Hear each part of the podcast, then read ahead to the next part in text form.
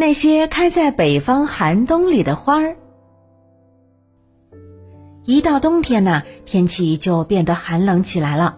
我国的南北方进入冬季，风景就开始有了明显的差异了。那你看啊，南方的小朋友羡慕北方皑皑的大雪，可以打雪仗、堆雪人，一片白茫茫的景象特别的壮观。那北方的小朋友呢，却羡慕南方的冬天。因为在南方，就算是在寒冷的冬天，也会有很多的花儿能够绽放，让寒冬的城市也有姹紫嫣红的景色。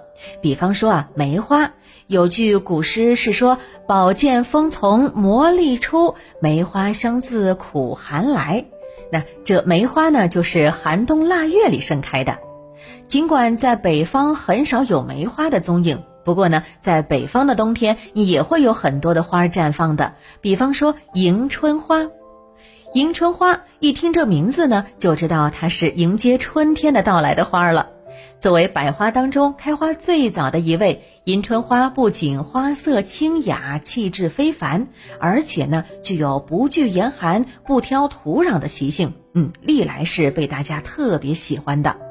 在中国传统文化当中，迎春花以及梅花、水仙和山茶花被通称为“雪中四友”，是中国常见的花卉之一。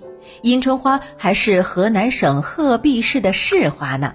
嗯，那除了迎春花之外呢，海棠花也是很适合在北方寒冷的冬天种植的。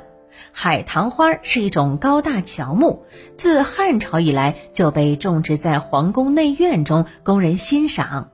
作为一种雅俗共赏的名花，海棠花不仅花姿潇洒、花开似锦，而且呢具有丰富的文化内涵。海棠花呢又叫断肠花、思乡草，有象征游子思乡、表达离愁别绪的意思，所以呢常用来比喻美人。嗯，就是这么一种美丽而且呢富有内涵的花儿，它也能够像迎春花一样，在北方寒冷的冬天茁壮生长。如果说培育的好，你甚至能够在白茫茫的大地上看见一朵美丽的海棠正迎风招展呢。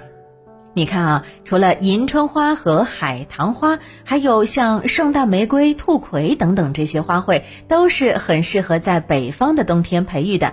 所以呢，在北方，只要是你用心发现和寻找，一样能够在白茫茫的雪景当中找到属于冬天的花的美丽。